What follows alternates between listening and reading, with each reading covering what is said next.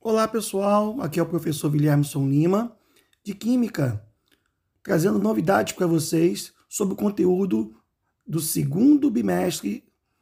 Vamos falar sobre eletroquímica? Bom, pessoal, para falar de eletroquímica, devemos entender que a eletroquímica é o ramo da química que estuda a aplicação dos fenômenos de transferência de elétrons. Sim, pessoal, transferência de elétrons.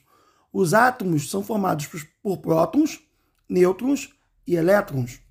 Os elétrons, nas suas camadas mais externas, eles podem se sair de um átomo e preencher um outro elemento, ou seja, existem elementos químicos que podem perder elétrons e outros que podem ganhar elétrons. Chamamos isso de óxido-redução. Os elementos químicos que perdem elétrons se oxidaram. Os elementos químicos que ganham elétrons se reduziram. Nessa condição, podemos entender que uma reação química nada mais é do que a reação entre dois elementos químicos, duas substâncias químicas diferentes, em que o elemento químico vai perder elétrons se oxidando e outro vai ganhar elétrons se reduzindo. Desta forma, forma podemos é, entender que podemos converter reações químicas em produção de elétrons, ou seja, eu posso converter energia química em energia elétrica. Os processos espontâneos em que a energia química vai produzir energia elétrica é o que nós chamamos de pilha. Isso mesmo. A pilha que está presente no nosso dia a dia nada mais é do que uma reação química, uma transformação de energia química em energia elétrica, ou uma reação de óxido-redução. Vamos começar a entender um pouco que existem alguns elementos químicos na tabela periódica, super importante para que a gente possa entender esses conceitos, que possuem NOx fixo, ou seja, número de oxidação constante, como os metais alcalinos, os metais alcalinos terrosos, o zinco, o alumínio, a prata. A partir destes elementos químicos que possuem um número de oxidação fixo, ou seja, sempre vão perder um, perder dois ou perder mais elétrons de forma fixa para cada elemento. Nós podemos calcular o número de oxidação dos outros elementos que fazem parte do composto.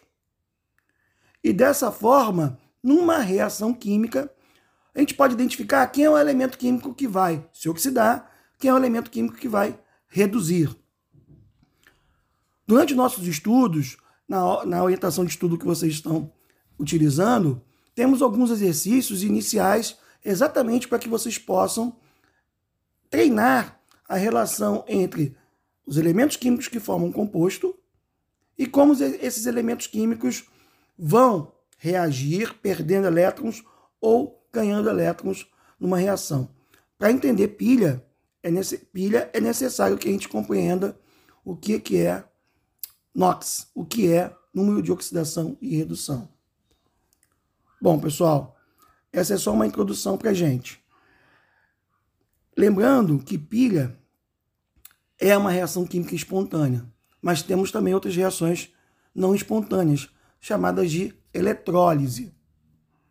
Para complementar nosso, nosso debate aqui, para vocês poderem entender, por exemplo, galvanização, né? chapeamento, quem não gosta de um cordãozinho chapeado de ouro, né? São reações de eletrólise que você utiliza energia elétrica para formar uma reação química constante. Dessa forma, é amplo o uso na indústria de processos para formar novas substâncias através de óxido-redução.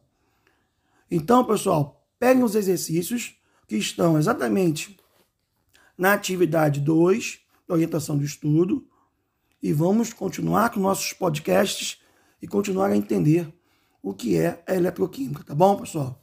Um grande abraço a todos e até a próxima aula.